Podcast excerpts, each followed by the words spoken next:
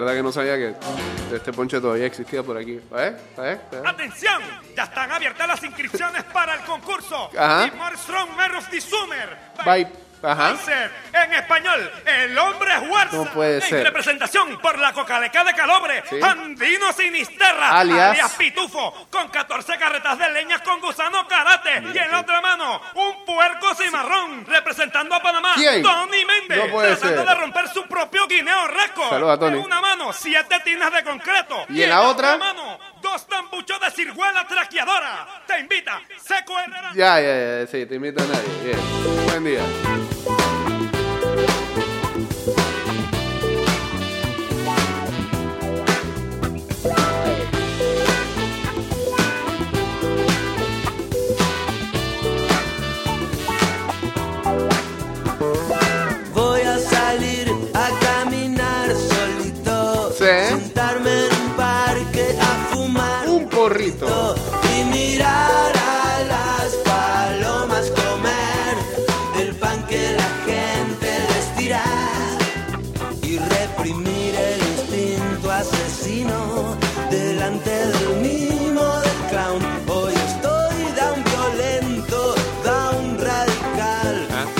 Saludos a ti, él dice el hombre de fuerza, tiempo del trizo.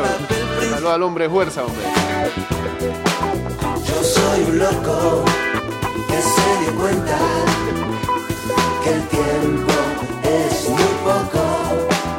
Yo soy un loco que se Tiempo de la cabina del Piwan y el sargento McLean. tiempo es muy poco.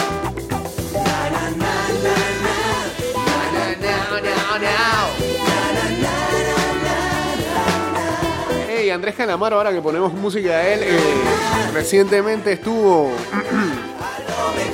La verdad es que eh, Calamaro, si uno lo sigue en la cuenta de Twitter, es como es, es como tratar de seguirle el hilo a Kanye West también en Twitter. Son de esos artistas que uno no sé, uno no sabe si está hablando en serio, si está bajo la influencia de algo o simplemente quieren llamar la atención.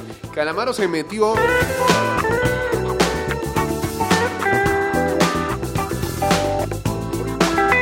en una en una controversia en redes sociales. Pero Calamaro es vivo.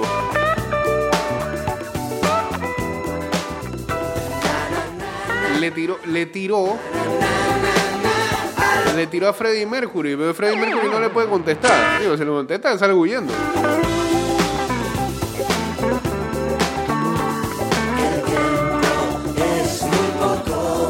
Hace unos días tiraste un comentario negativo respecto de, lo, de los que escuchaban Queen. ¿Esto es sarcasmo, maestro? Le preguntó un fan de Andrés Calamaro en Twitter. Sin embargo, su respuesta no fue la esperada y encendió la hoguera en la red social. El músico argentino dijo, Queen es el grupo más inflado de la historia. Calamaro.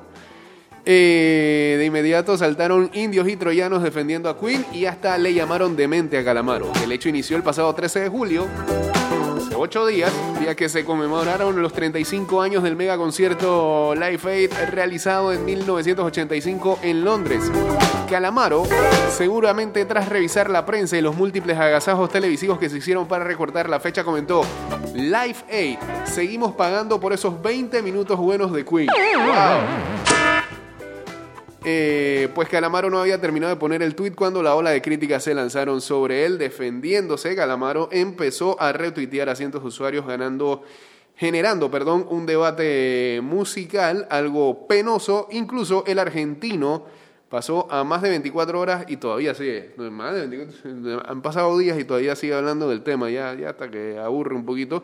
Eh, respondiendo hasta que aceptó que se dio un poco y dijo... eh, Queen estaba entre los 100 mejores grupos de Inglaterra. Eh, pero siguió, siguió tirándole también. Vos podrías acercarte a mí. Por si fuera poco, Calamaro comenzó a llenar su muro de frases en las que cuestionó el talento de Brian May y Freddie Mercury, sobre todo al compararlo con otras bandas. Queen no existe como influencia, nadie se inspira en Queen. Incluso Calamaro llegó a decir que podría citar muchos artistas argentinos más importantes que la reina. Cada vez que pienso en Está loco el flaco. fue amor, Que fue ya no está tan flaco. Está bien Chovy. Sí, sí. Estás escuchando Ida y Vuelta con Jay Cortés. Eh, por si quieren darse de cuenta de las locuras que a veces tuitea Calamaro, arroba Brad Pitbull, 2T y 2L, 666. lo que haces y a dónde vas. De tu dedo siempre aprieta a mí. No está bien romper un corazón, déjà vu de lo que va a venir. Vos querías verme feliz, yo quería verte revivir.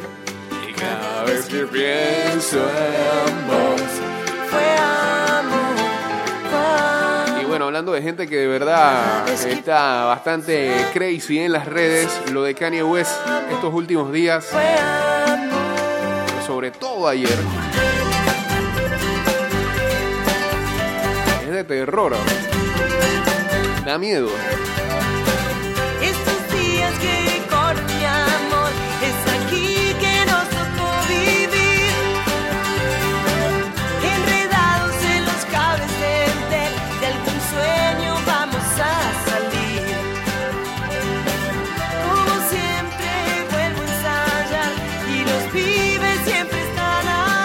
Productor y rapero Kanye West publicó una serie de tweets raros en los que, para empezar, se comparó con Mandela.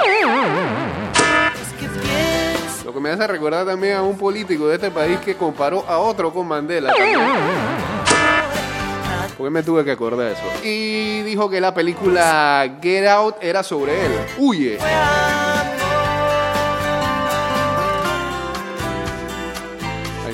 Ese que Kanye West promete que gobernará Estados Unidos como Wakanda.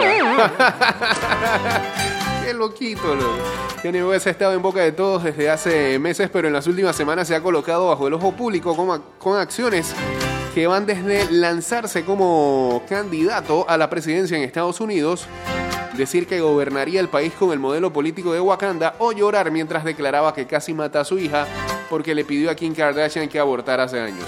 Todas estas acciones lo han convertido en tendencia en fechas recientes, pues mientras que algunos eh, piensan que se trata solo de una campaña para promocionar su próximo disco, eh, sí, tan claro, eso fue lo que yo pensé también, otros creen que solo es una forma de alborotar y desbalancear las elecciones presidenciales en Estados Unidos.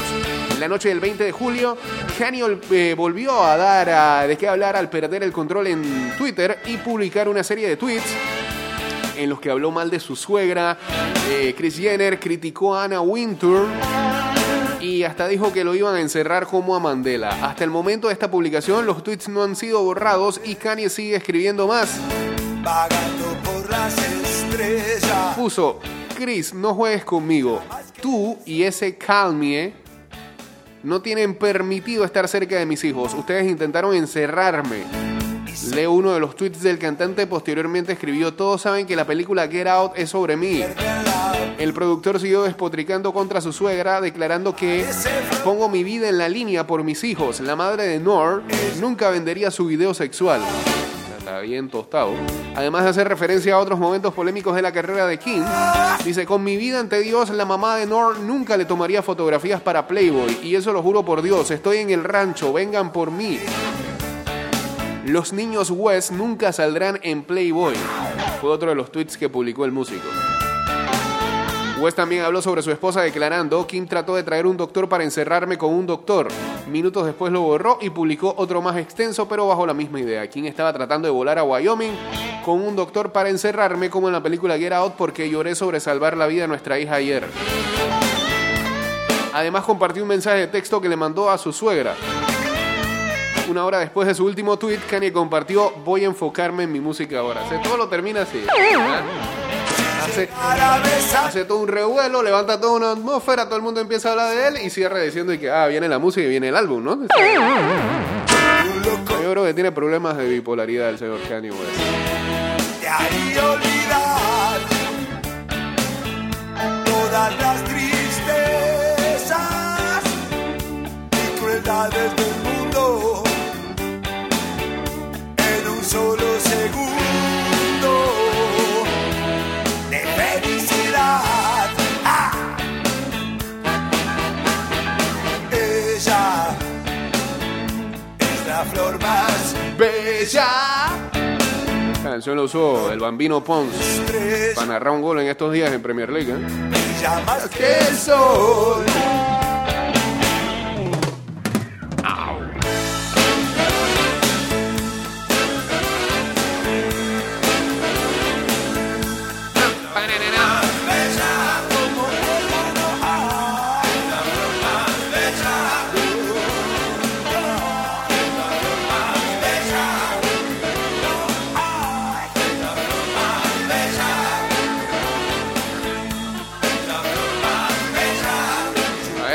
Bambino Pons. Lo hizo Ali.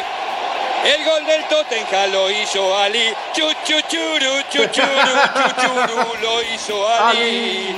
Na na na na, na na na na. El gol, Billy Boye.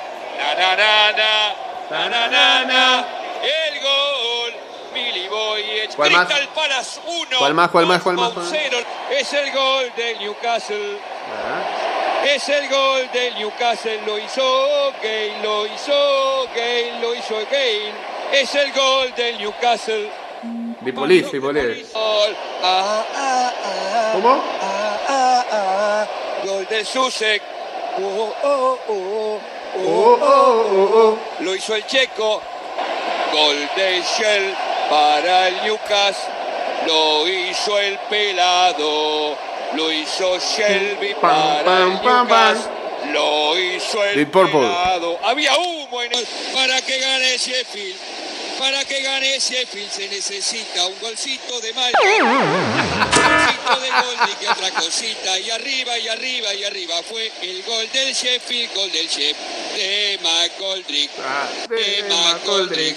Gol del Sheffield. 1 a 0. Ganan los locales al Che. Otra, otra, otra, otra, otra. Dispara, dispara. Este es el gol para el Chelsea. Sheffield. Eh, gol de La McBurney. flor más bella, la que acabamos de bárbaro hay. El gol de Sheffield lo hizo McGoldrick. Lo hizo McGoldrick. Lo hizo McGoldrick. El de Sheffield lo hizo McGoldrick. Lo hizo McGoldrick. Lo hizo McGoldrick. Y sirve para clasificar. Ajá. Lo hizo McGoldrick. Lo hizo McGoldrick. Dos. ¡Gol! Leicester, goles del Leicester. Vamos a ver. Es el gol para el Leicester. Ajá. Es el gol Luis Godigia. Es el gol para el ¿Qué Leicester. Y fue gol de Nacho. El gol del Leicester fue. El gol del Leicester fue. Lo hizo Bardi otra vez. Lo hizo Bardi otra vez. El gol del Leicester fue. El gol del Leicester fue. Lo hizo Bardi otra vez. Lo hizo Bardi otra vez. Gimme, gimme, gimme, Bardi. Qué porquería. Oh, oh, oh. Bardi, Bardi, Bardi, Bardi. Oh, oh, oh. Oh. Otro más, otro más del Leicester. Vamos a ver. Oh. Y esta es la última, creo. El gol para el Leicester y lo hizo Jamie. El gol para el Leicester y lo hizo Jamie. El gol del Leicester lo hizo Bardi y fue para el Leicester. Lo hizo Bardi. ¿Cuál era esa? 3 a 0 gana el Leicester. Luis. Mucho Bambino Pons que regresó en esta pandemia. Qué bien. Había una más, había una más, ¿eh? ¿eh? ¿eh? Lo hizo Drindonker. Yeah, yeah, yeah. El gol del Wolverham lo hizo Drindonker. Yeah. Qué porquería. Bien, eh, cambio y regresamos con la columna de Luis Alejo. Ya venimos. Eh, tiremos por acá, sí. Venga.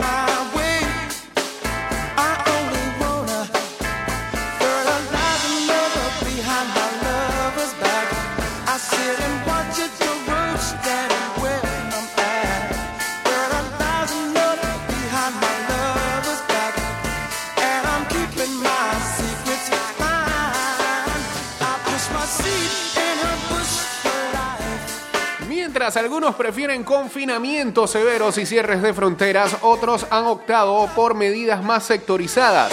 Y uno de los casos más llamativos es la estrategia que utilizó la región de Kerala en la costa suroeste de India y lo han llamado el triple confinamiento. Es una aproximación sanitaria que toma varios elementos que se han implementado separadamente en otras regiones de India y tiene como objetivo combatir el virus en ciudades densamente pobladas, explica el periodista del servicio indio de la BBC, Inram Kerechi.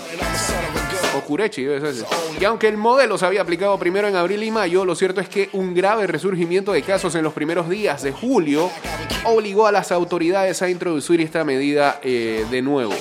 El gobierno estatal reportó transmisiones locales de virus en las comunidades costeras, en lo que constituye la primera admisión de este tipo de contagios por parte de funcionarios de cualquier estado de India desde el comienzo de la pandemia. El real ah, aumento en Kerala está sucediendo ahora. El virus había sido frenado anteriormente en una situación controlada cuando se cerraron las fronteras. Le dijo a la BBC Lal Sedasivan, un especialista en enfermedades infecciosas que trabaja el tema desde Washington. Por eso el, estadio, el Estado indio perdón, decidió recurrir a un modelo que le había dado buenos resultados, al menos en los papeles. Pero ¿en qué consiste y será realmente efectivo? Bueno, una de las principales variables que tienen que analizar las autoridades de cualquier país a la hora de establecer las medidas de protección es la densidad poblacional. En líneas generales, y aunque hay excepciones, una mayor concentración de habitantes por espacio entraña mayor riesgo de contagio. Por eso India, un país con cerca de 1,300 millones de personas, ha tenido un desafío importante. Hasta este martes, y de acuerdo al análisis que realiza el John Hopkins Institute, el país asiático contabilizaba 1.155.338 casos y más de 28.000 muertos por el nuevo coronavirus. En las últimas semanas ha visto un resurgimiento en los contagios, lo que llevó a varias regiones a tomar decisiones localizadas para evitar la propagación. Pero entonces, ¿de qué consiste pues? Dicen que es un proceso de gestión por etapas y muy vigilado por la policía. Primero por sectores, después se focaliza en la casa o el apartamento donde se registra un caso positivo y por último en las personas contagiadas.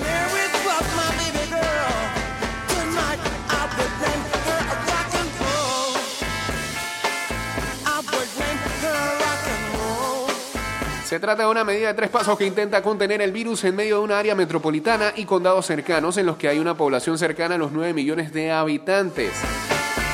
El primer paso que la policía ha llamado bloque 1 y que fue impuesto desde el primer día del confinamiento fue evitar que la gente se moviera dentro del distrito que ha sido cerrado, en un cerco sanitario.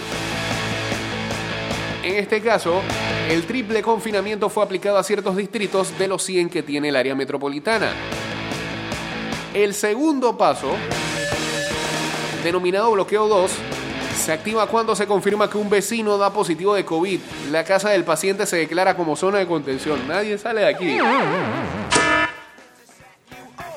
Y bueno, eso exactamente no sabemos si está ocurriendo acá.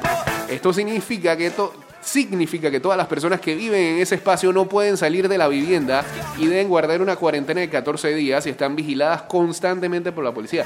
Bueno, estamos hablando de un lugar en donde hay tanta gente como tantos policías puede haber. Seguramente. Ahora, si el paciente vive en un departamento, entonces los pisos que están arriba y debajo del suyo también se declara como zona de contención. Ahora, ¿usted se imagina que eso ocurriera aquí en Panamá? Con un pH en donde sale uno positivo. Lo que van a decir el- resto de los vecinos. Ah.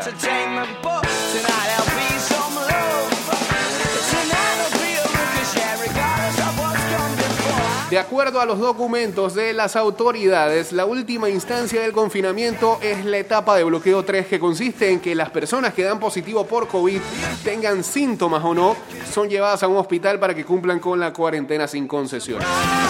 Este lunes se conoció que el triple confinamiento había sido extendido hasta el próximo 26 de julio, en cinco días. Las autoridades de Kerala notaron que habían implementado la medida después de que resultó efectiva para controlar los brotes que se habían registrado en abril, cuando se contaron 155 casos en un solo distrito. Bien estricto. eh, y también tendría que haber mucha logística y bastante disciplina por la población para que se cumpla. Pero qué tan efectiva es, dice, de acuerdo al reporte de medios locales, la decisión de probar un ah, confinamiento de tres niveles se tomó cuando los oficiales de salud de la ciudad notaron que los casos se habían reportado sin que se pudiese establecer el origen del contagio. Durante la primera semana de julio se conocieron 43 casos nuevos sin origen claro en esta comunidad. Además, desde el 13 de julio el modelo del triple confinamiento se extendió a otras ciudades ubicadas en la costa sur de India y que pertenecen al estado de Kerala.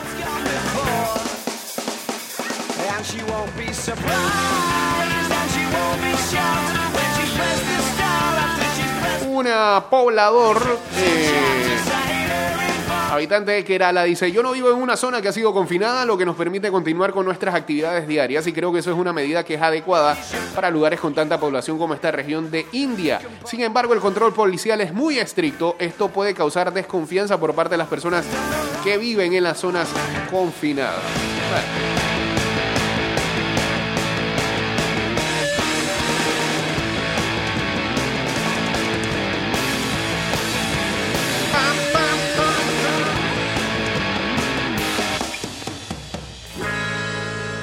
Muchas gracias, muchas gracias, muchas gracias.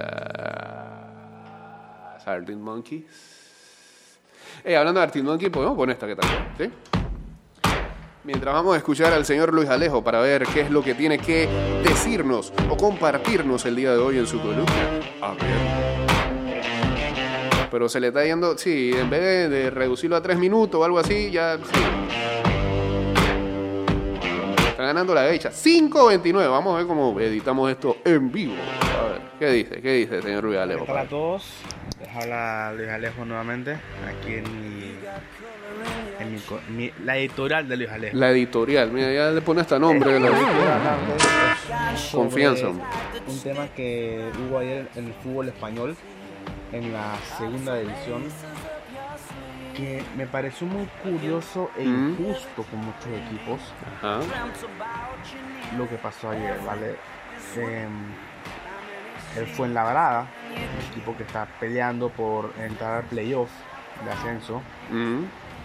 reportó, jugaba, perdón, contra el Deportivo de La Coruña, equipo que estaba peleando por no descender. Ok. O sea, eran dos realidades completamente distintas. Uno quería ascender y otro quería salvarse. Puro que fue en la brada, pues dio 8 casos positivos, Ujú. 8, 9, no recuerdo el número exacto, del COVID. Entonces se ¿Por qué se el toma tanto tiempo? Por eso que llega 5 minutos la. Los demás equipos como el Elche, el Rayo Vallecano, Numancia lanzaron comunicado diciendo que "Ey, no es justo que se suspenda un partido cuando la jornada es simultáneo y el resultado de ese juego puede afectar nuestra clasificación o descenso. Ok. No es justo que se juegue, pues, que, no, que, que- que no se jueguen. Y por esa parte tienen razón, o sea, yo opino que si la jornada es simultáneo, Sí. al mover el partido estás afectando a los demás equipos también. Pero ese no es solo el problema. Sí. El problema es que al parecer Fuenlabrada sabía de los casos positivos antes de viajar a, a Galicia, a Coruña. Y dejaron a tres miembros del equipo en Madrid. En Madrid, la ciudad sonará que cerca de Madrid. Y según rumores, esto no lo puedo confirmar. Ah, pero pero ya- Javier Tebas, el presidente de la Estás liga, leyendo marca. sabía ¿eh? Mm. que sabía de, este ca- de, de estos casos, pues, y aún así les permitió viajar. ¿Por qué? ¿Cuál es la necesidad de que hayan viajado, de que viajaran? Que no se cancelara la liga, según un periodista español de COPE, Ajá. eh, la razón era porque es inminente, inminente Sí. el rebrote que va a haber en España y preferible que se termine la liga lo más pronto posible antes de que haya más infectados en el equipo y no se pueda terminar. Lo que me parece una excusa vaga. y A salir del en paso, pues. Pone por encima lo. O sea, poco ético también. Y se salta todos los protocolos de salud que hay. Siento que Luis Alejo nos dice esta noticia como cuando uno echa un cuento en un parking. Por cierto, eso ya no va a Luego se suceder. descubrió que en el equipo judicial de Fuenlabrada está el hijo de Javier Tebas. Mira por dónde vaya el no es que bochinche. ¿Ah? conspiratorias, pero Sí. es como un poco raro, ¿no? Esto parece suelta el Sí, no no en sé. deporte. Pero bueno, el punto es que no se jugó. No sabemos si harán más infectados otros equipos porque Sí. Fuenlabrada jugó contra el Elche en días anteriores Ajá. y no sabemos si los jugadores que salieron, salieron positivos ya estaban contagiados a la hora de ese partido. El Elche jugó contra el Real Oviedo de Bárcena, de hecho. También ¿Por qué? en ¿Por qué? el partido de Vallecano, Paco Gémez tuvo que apartar a un A la jugador próxima, que tuvo contacto con los jugadores de Fuenlabrada. Es decir, que no nos podemos sorprender si Ajá. en dos semanas, Sí. que es lo que más o menos dura mutar el virus, Ujú. hay varios casos de COVID-19 Ok. en la segunda división de España. Esperemos que la responsabilidad de los directivos no haya sido no sea tan perjudicial, ¿no? Mm. Y por otro lado, Pero pues al ¿cómo- final descendió el Deportivo de La Coruña sin jugar, descendió puedes- por los resultados de los demás cómo puedes equipos evitar eso, de España. Me da cierto pesar por el equipo, si bien no soy fanático del equipo, soy seguidor del equipo. Tengo amigos que son del Deport, incluso uno de Wow. ellos es el director de fuerzas básicas del equipo. ¡Dios! Y bueno, me da un poco de pesar por ellos porque sí sé que intentaron hacer como Juan Lo Carlos. Tapia, ¿eh? Que mi amigo. hicieron la primera ronda. En la primera ronda solo sumaron 11 puntos Ajá. Y en la segunda hicieron 30. Así que hubo una mejoría grande, pues no se alcanzó. Así que pues lastimosamente el Deport se irá a jugar la segunda división B, que a partir del próximo año pasa de ser de 80 equipos a 100. Pero está Así buena, porque también llegó el Racing de Santander, así que, a, a segunda división. así que, Así que nada, este Nada. fue mi, mi informe de hoy. ok. Eh, na- nada más le doy un solo tema porque es un tema complejo, así que pues nada. Y extenso también. El editorial de Luis Alejo. Ok, listo, sobre muchas la gracias. segunda división de España. Saludos, Espero que estén bien Sí, y que se cuiden. bien, pues. Adiós. Sí, no como los jugadores de la segunda división española. Eh, muchas gracias, señor Luis Alejo. Mi opinión al respecto es que, este, bueno, eh, primero de todo, eh, el Deportivo La Coruña para mí no pierde la categoría en ese partido. Este, la campaña fue irregular, así que en parte se lo buscó. Dos, bueno, si baja Deportivo La Coruña, que no es el único equipo que bajó, también vimos ahí que bajó un clásico como, un clásico como el Racing de Santander. Eso significa que la segunda vez va a estar interesante con equipos históricos, lo que le da la posibilidad a la gente de Next a que pase esos partidos para la próxima temporada.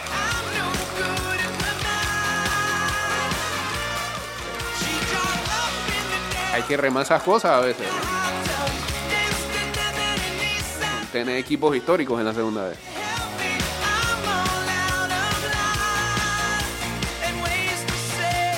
Así que no todo es malo.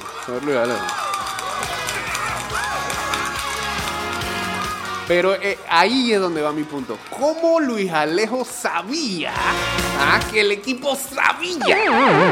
¿O cómo sabía él que Tebas, el presidente de la Federación Española, sabía todo se cae cuando dice que hay rumores ya. Are.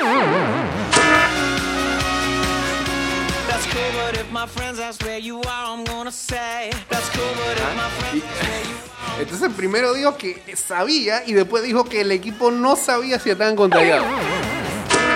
Una hermosa contradicción ahí en esos cinco minutos. ¿eh?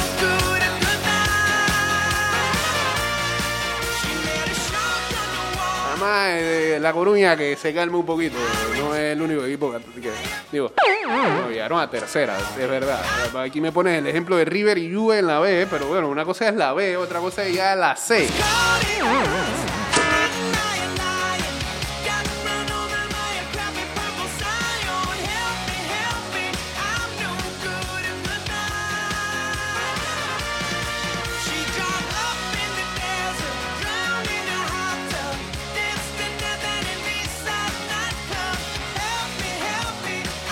En dos días, señores, arrancan las grandes ligas.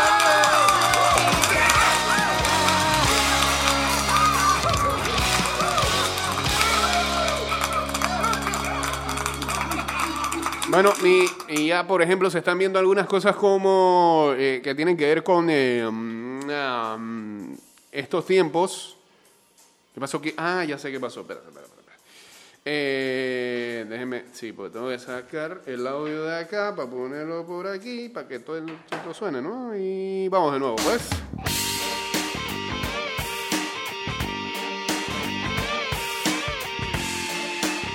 Los jugadores de los Gigantes de San Francisco eh, y su manager Gabe Kapler se, arro- se arrodillaron durante el eh, himno de los Estados Unidos en el partido de anoche que enfrentaba a los Atléticos de Oakland.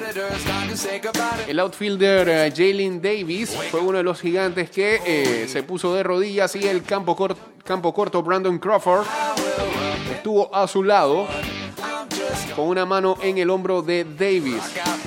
El coach de primera base, Antoine Richardson, Mike Janstren- Mike Janstrensky, sí, es el nieto de Carl Janstrensky, ¿no? y Austin Slater también estuvieron de rodillas.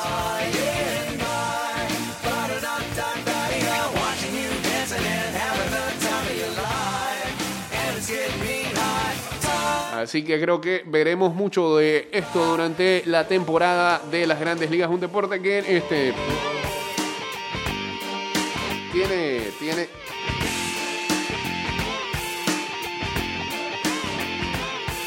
¿Cómo lo podemos decir?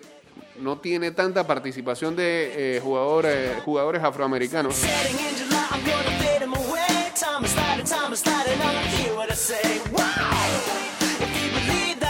pero eso no significa que veamos varias manifestaciones de este tipo. Por cierto, en ese partido hizo historia ya que el manager eh, Gabe Kapler envió a Alisa Naken. Primera vez que una mujer va a cochar una de las bases en un partido, aunque sea de exhibición de las grandes ligas. Eh, y por supuesto también es la primera vez que una mujer forma parte de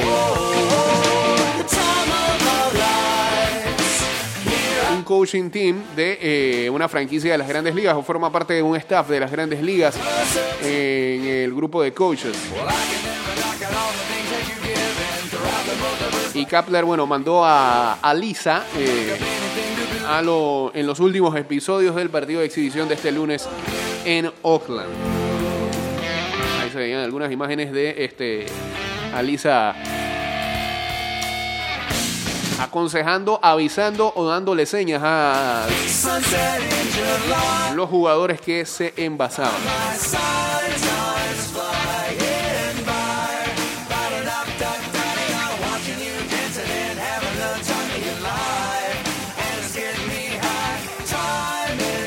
O sea, que se lesionó a Camargo, pero si yo se los dije hace como cuatro días atrás, en este grupo acá. Ayer lo manifestábamos. eh, Johan en eh, uno de los partidos de exhibición o de interescuadras de este fin de semana tuvo que salir eh, del encuentro después de que sufrió una especie de calambre cuando hacía un corring de segunda hacia tercera. Lo bueno, o lo que se decía ahí, lo positivo dentro de todo es que salió sin asistencia. Pero hasta el último momento, el manager de los Bravos de Atlanta, Brian Sneaker,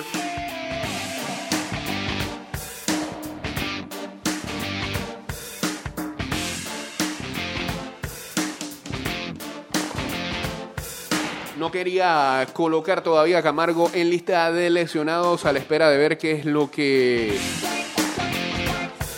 se mencionaba, si era necesario, si se iba a perder tan solo un par de partidos y ya está. Lo, lo que sí es que difícilmente va a estar en el Opening Day. Eh, ya lo que se dice es que sufrió una lesión en los isquiotibiales, que tuvo un desgarre en el tendón de la corva y es duda para el Opening Day. Yo creo que no, que no va a participar de ese primer juego, seguramente. Y será Austin Ridley el que vaya a tomar la tercera base.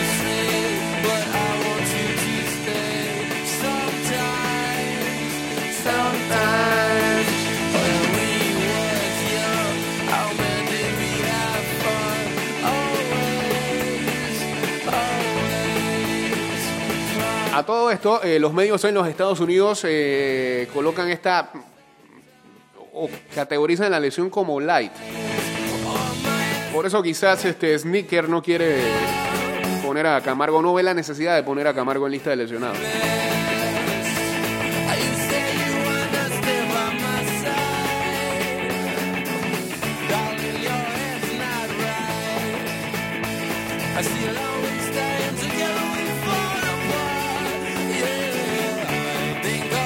El que está sorprendiendo a la propia franquicia de los Medias Rojas es Jonathan Araúz. Ya lleva dos cuadrangulares conectados en este Summer Camp. Y veremos entonces si, este, porque la idea inicial era colocarlo en el Taxi Squad. Viste, Toño, acá se usa Taxi Squad también. Veremos si hace el equipo al final. Lo siguen manteniendo ahí en la idea de poner el Taxi Squad. Ah, y es ambidiestro, ¿no? Tiene poder eh, Jonathan Araúz.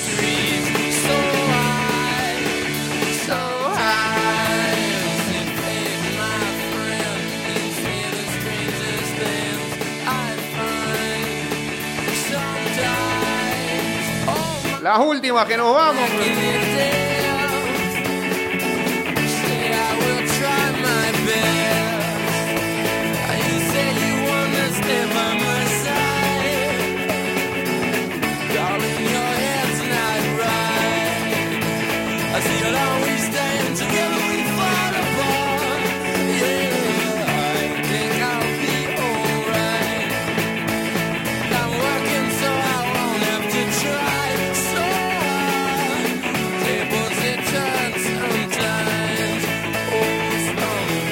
Señores, que tengan ah, buen día en Spotify, en Anchor.fm. Nos fuimos, búsquenos por allá y aparecen los programas On Demand. Ah, mira, Kanye.